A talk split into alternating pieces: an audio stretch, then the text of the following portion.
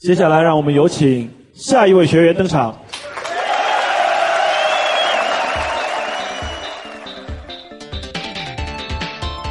各位小伙伴，大家好，欢迎收听今晚脱口秀，我是大帅逼踢彦祖。大家都知道啊，我已经单身了很多年。虽然我本人不着急，但是身边的朋友呢，总是千方百计的帮我介绍。前不久啊，我的一个老同学帮我介绍了一个女生，甚至连约会的流程和开销都帮我安排的明明白白。首先呢，在奶茶店见面，点两杯奶茶，三十块钱。然后呢，找一家餐厅吃晚餐，一百五。接着去看电影，七十。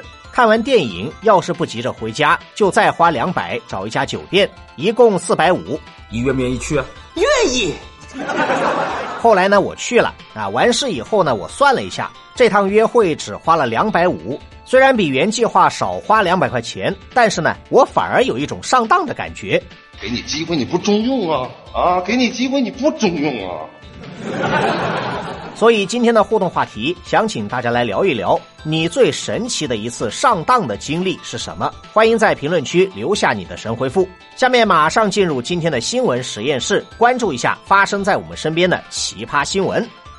Lady Go！相信不少朋友啊都听过这样的一句话：男人的加油站，女人的美容院。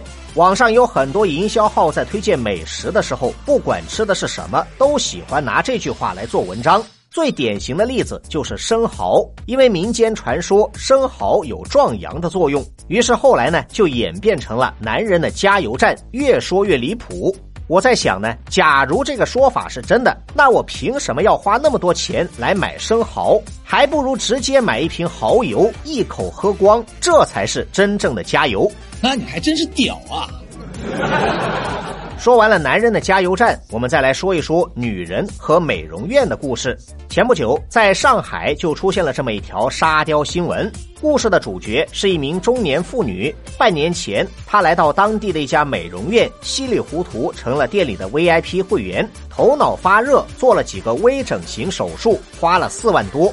等手术做完以后，她又觉得划不来，自己是被美容院给坑了，想把这笔钱要回来。然而呢，他也听说美容行业的水很深，一般人把握不住，想通过正当的手段去维权很难。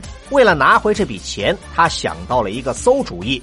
没过多久，她来到美容院，对店里的人说：“她老公发现卡上的钱少了，要查银行流水。万一被老公知道她乱花钱，一定会提出离婚。”于是他特地拿了现金来支付手术费用。你们再把钱退回银行账户，大家就当什么事都没有发生。美容院的人呢也觉得很有道理，要是被对方的家属发现，肯定要来闹事，收现金才是最保险的。于是呢就答应了他的要求，收下了现金，再把手术费退回他的银行账户。然而交易结束之后呢，美容院才发现上当了。原来对方带来的几叠现金，只有最上面的两张是真钞，下面的全都是冥币。当时呢，他们只顾着收钱，没有检查出来。哎呀！防不胜防啊！事后，美容院果断报了警，那名中年妇女被警察抓获，最终以涉嫌诈骗被告上法庭。这条新闻告诉我们一个道理：难怪大家都说女人去美容院等于烧钱，原来是真的烧钱。这也就是为什么大多数男人都反对老婆去美容，因为女人的美容院就是男人的加油站。在加油站里烧钱，你一烧它就炸了。你妈退钱！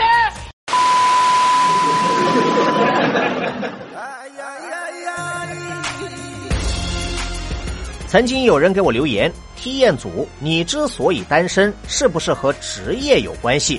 呃，平心而论啊，一个人的职业确实会影响到他找对象。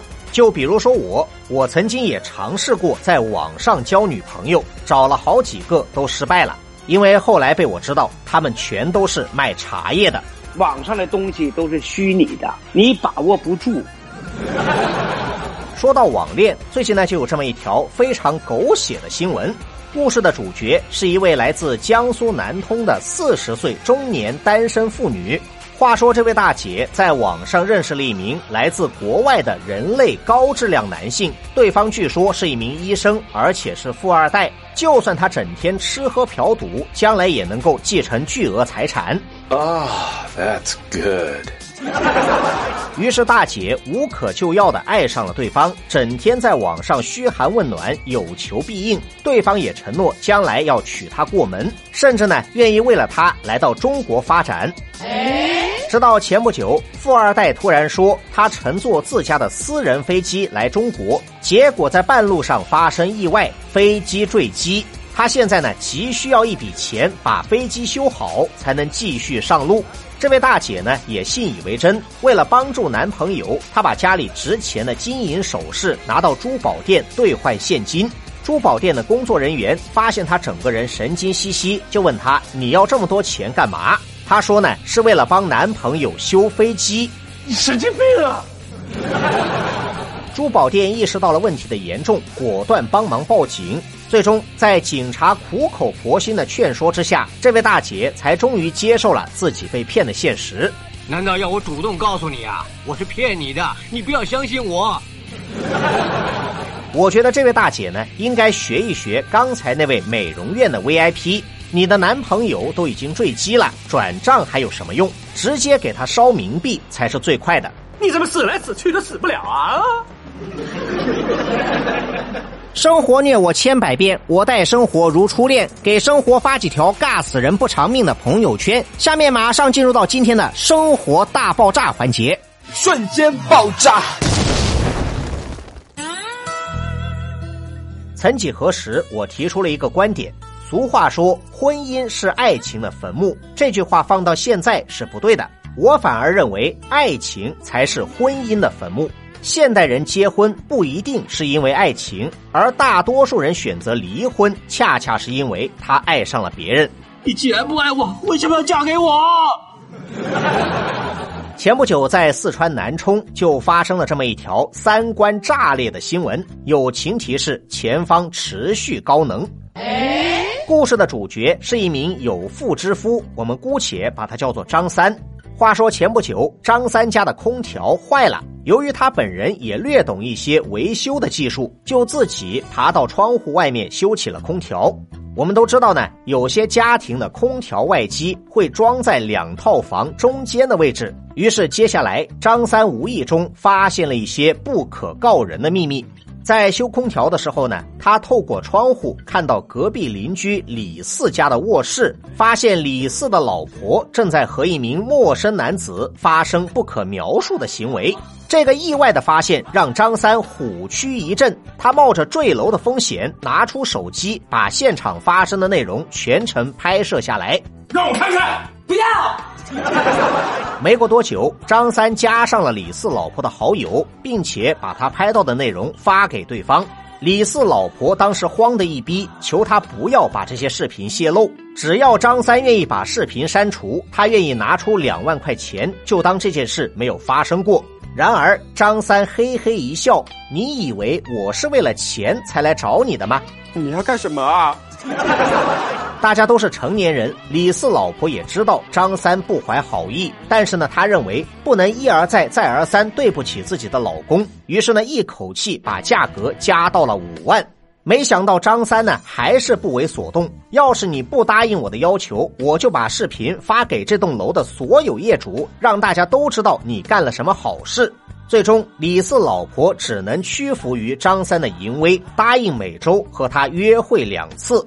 但是呢，他显然低估了张三的实力。在尝到甜头以后，张三变本加厉，从最开始的一周两次变成了后来的一周五次。如此频繁的约会，让李四老婆忍无可忍，最终鼓起勇气主动向李四自爆：“对不起哦，老公。”得知自己被戴了两顶绿帽，李四心态爆炸，当场变身李靖夫，对老婆拳打脚踢，然后提出离婚。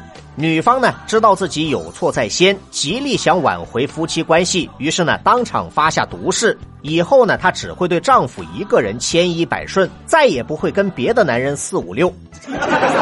然而李四呢还是觉得他吃亏了，老婆被张三白嫖这么久，他实在咽不下这口气。于是呢，老婆就答应帮他报仇。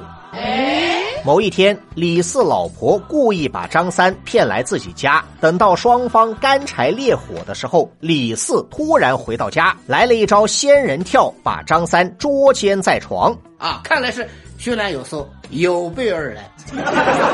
这次主动权终于回到了李四手上，他用相同的方式威胁张三，一口气向他索要十万元赔偿，否则就把捉奸的视频发给张三的家属。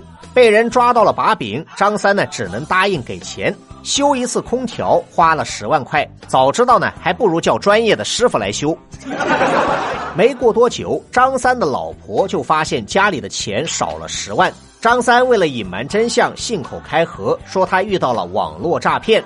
他老婆认为事有蹊跷，于是呢就报了警。那么后来就没有后来了。对不起，我是警察。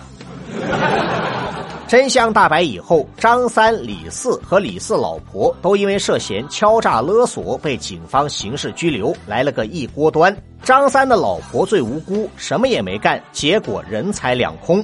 全程下来呢，就只有第一个奸夫走了狗屎运，既不用坐牢，也没花一分钱，还不用担心被人报复。要怪呢，也只能怪张三和李四的操作太骚，最终把自己的腿都给骚断了。出来混，早晚要还的。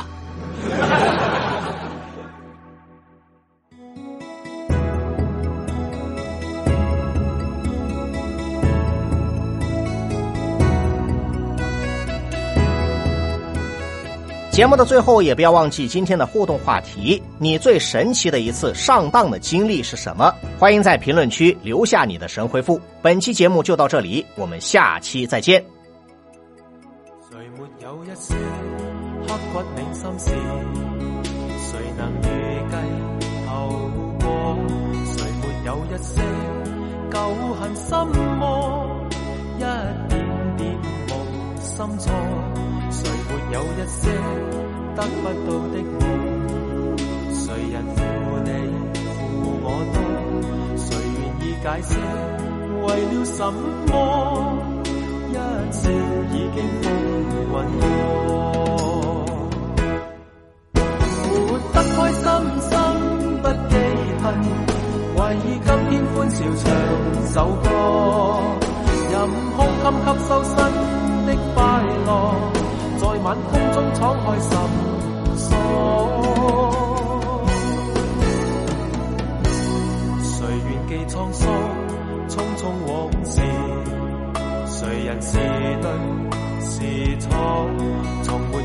解释，为了什么？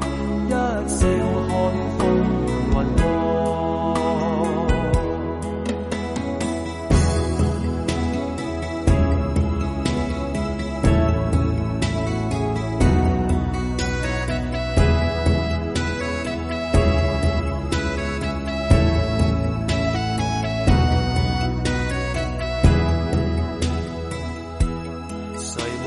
些刻骨铭心事？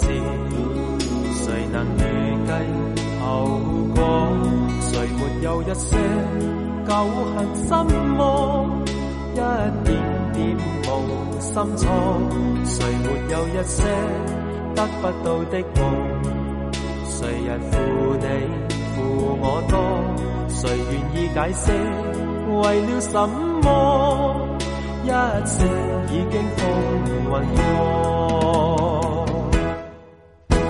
活得開心心不記恨，為今天歡笑唱首歌，任胸襟吸收新的快樂，在晚空中敞開心鎖。誰願記滄桑，匆匆往事？是对是错？从没有解释，为了什么？一笑看风云过，活得开心心不记恨，为今天欢笑唱首歌，任空襟吸收新的快乐，在晚风中敞开心锁。沧桑匆匆往事，谁人是对是错，从没有解释，为了什么一笑看破。